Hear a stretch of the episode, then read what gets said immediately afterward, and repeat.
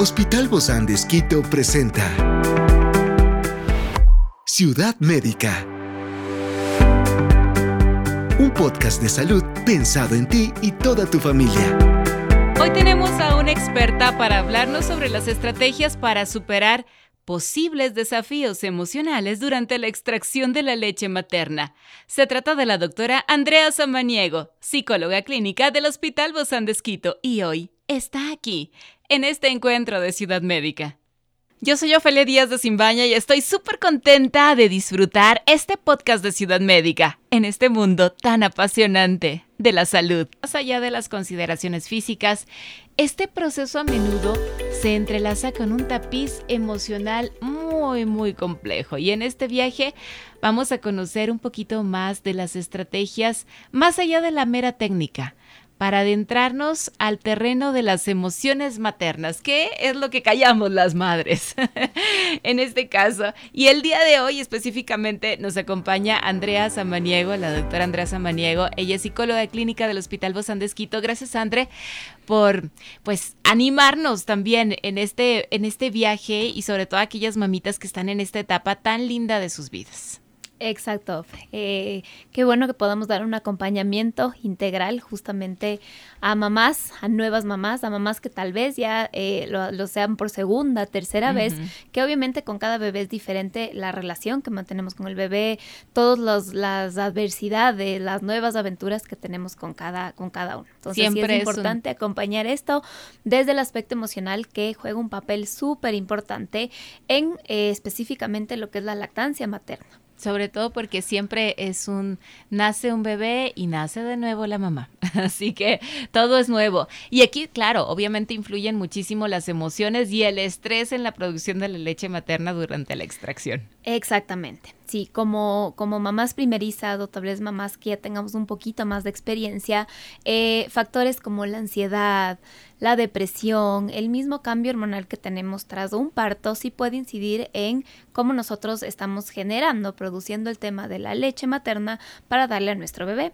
Sumado a esto que a veces, no sé, el bebé puede que no, no mantenga un adecuado agarre, que tal vez nosotros sentimos que no estamos produciendo lo necesario, que tal vez nuestro bebé llora y no sabemos el motivo por el cual es. Tal vez aquí también surgen un montón de sentimientos de culpa, de preocupación en función de no estoy haciendo bien mi rol de mamá. Claro, sobre todo porque te sientes culpable en que es por mí que no lo está haciendo bien o es por mí que no lo estoy alimentando, es que yo no pude. Exactamente. O no puedo.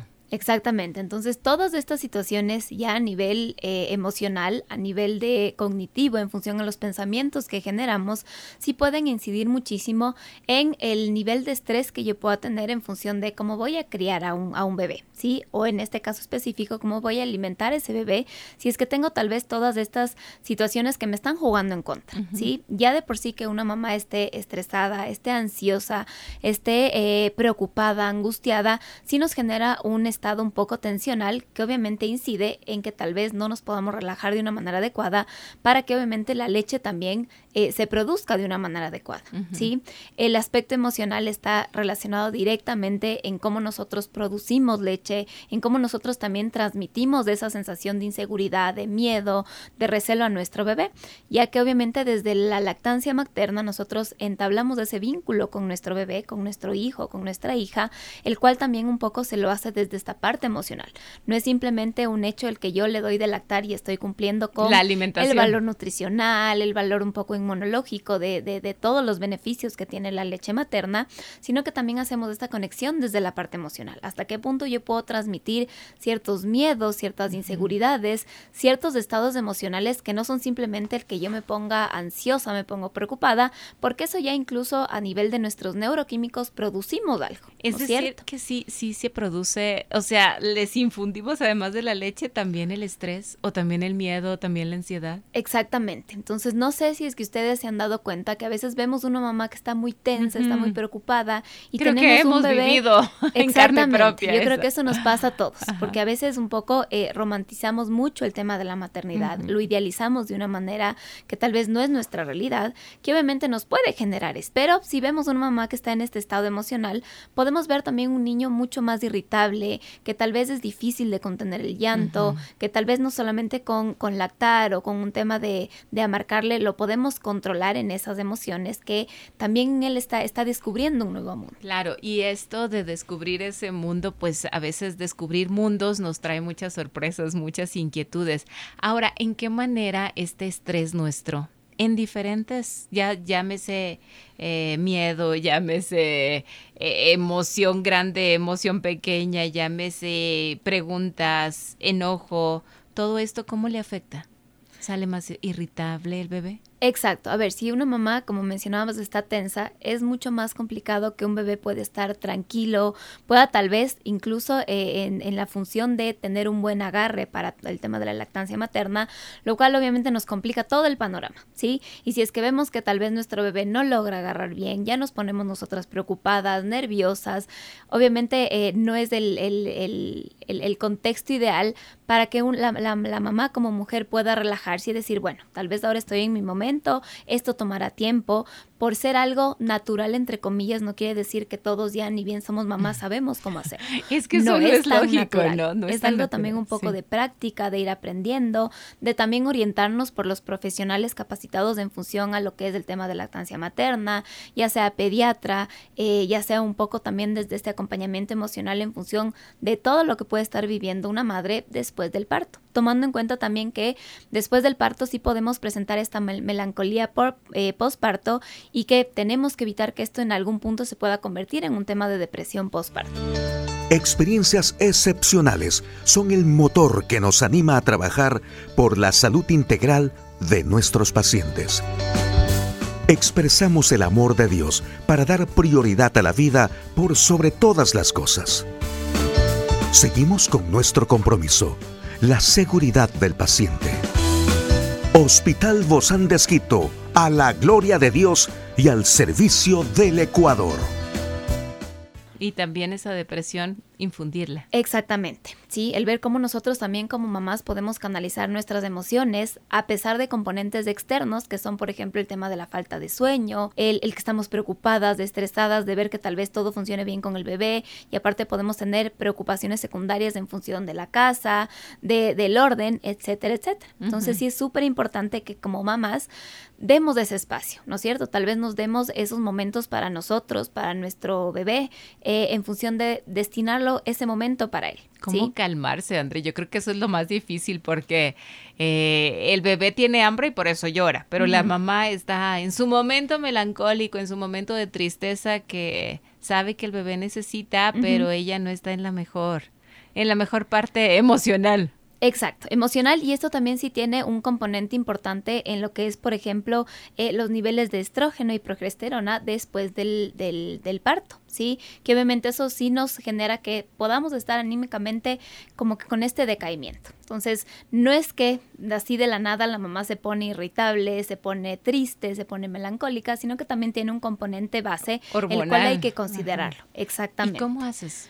Eh, es súper importante que como mamás, ya sea primerizas o como mamás de otros, de otros nuevos integrantes de la familia, eh, podamos aceptar ayuda, ¿sí? A veces decimos, no, es que si acepto ayuda, eh, siento que yo no puedo sola, no estoy cumpliendo este rol de mamá. Ciudad médica. Que un poco también es bastante impuesto. Es hasta mucho el paquete. Exactamente. La mamá tiene que hacer, hay un, un listado de lo que tenemos que hacer como mamás que a veces no es posible, no es real en la práctica no se lo puede realizar.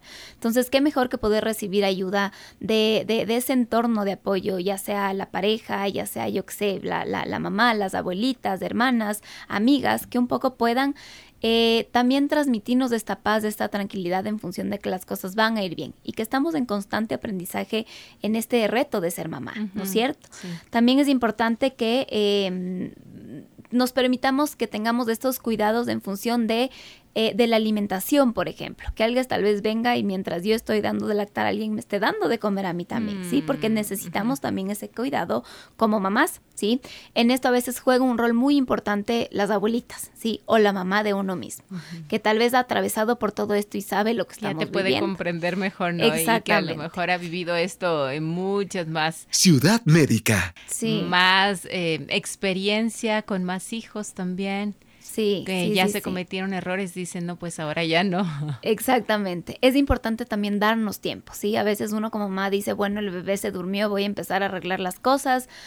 Tal vez eso no es primordial en este momento. Es importante que nosotros también aseguremos un adecuado descanso en estos momentos que podemos, en el cual uno también pueda relajarse, pueda leer un libro, pueda ver la televisión, series que le gustan, em, que, que, conectemos en estos espacios que a veces son súper cortitos con cosas que nos gustan, para que, obviamente esta parte emocional también vaya regulándose. Ves la casa que nunca va a estar bien limpia, ¿no? Y no va a estar como tú querías que estuviera y empiezas, ay, tengo que acomodar esto, lo otro lo otro.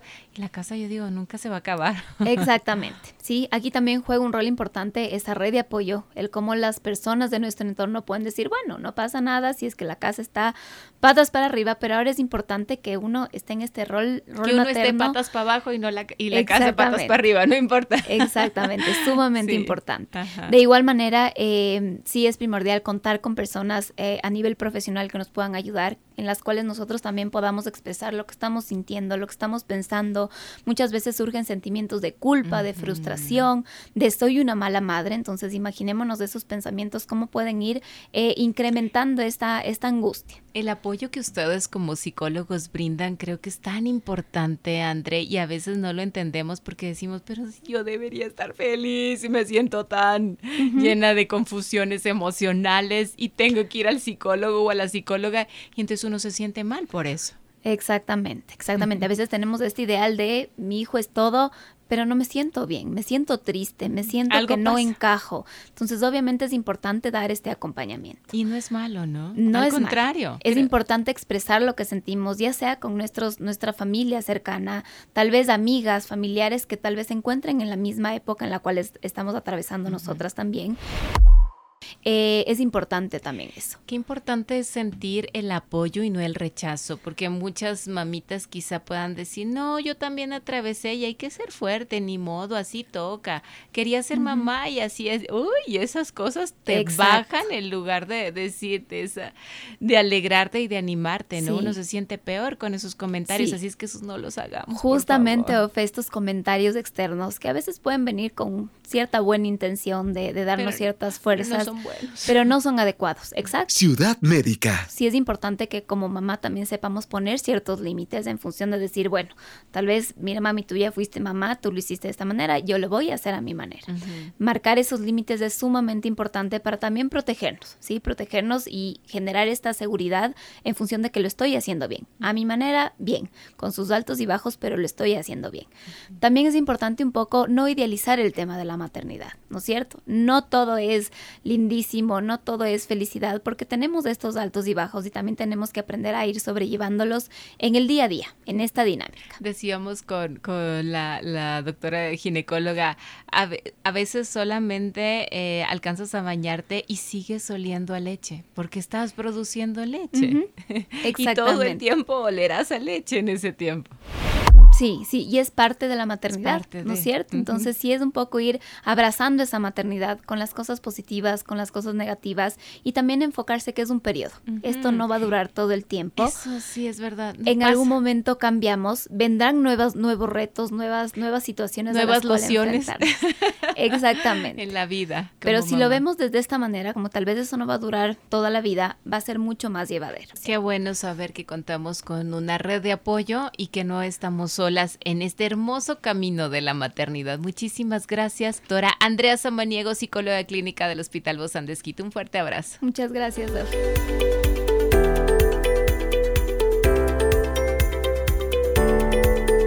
Esta es una producción del Hospital Bozán de con el apoyo de HCJB. Encuentra este podcast de salud en las redes sociales como Spotify, SoundCloud y todas las plataformas digitales. Gracias por acompañarnos en este capítulo de Ciudad Médica, un espacio para tu salud. Hasta la próxima.